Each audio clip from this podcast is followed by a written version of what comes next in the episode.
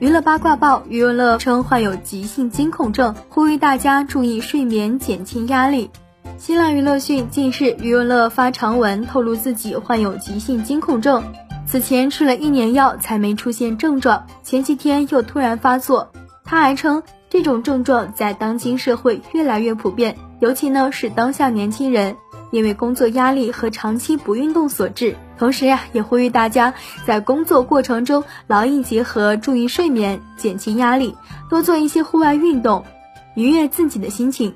相比精神病和抑郁症，急性惊恐症更难治愈，因为这种病呀，首先并不是器质性病变，而是一种精神问题，导致身体产生强烈的反应。不仅精神很痛苦，身体也很痛苦，可以说是相当难受的一种病，大家一定要注意。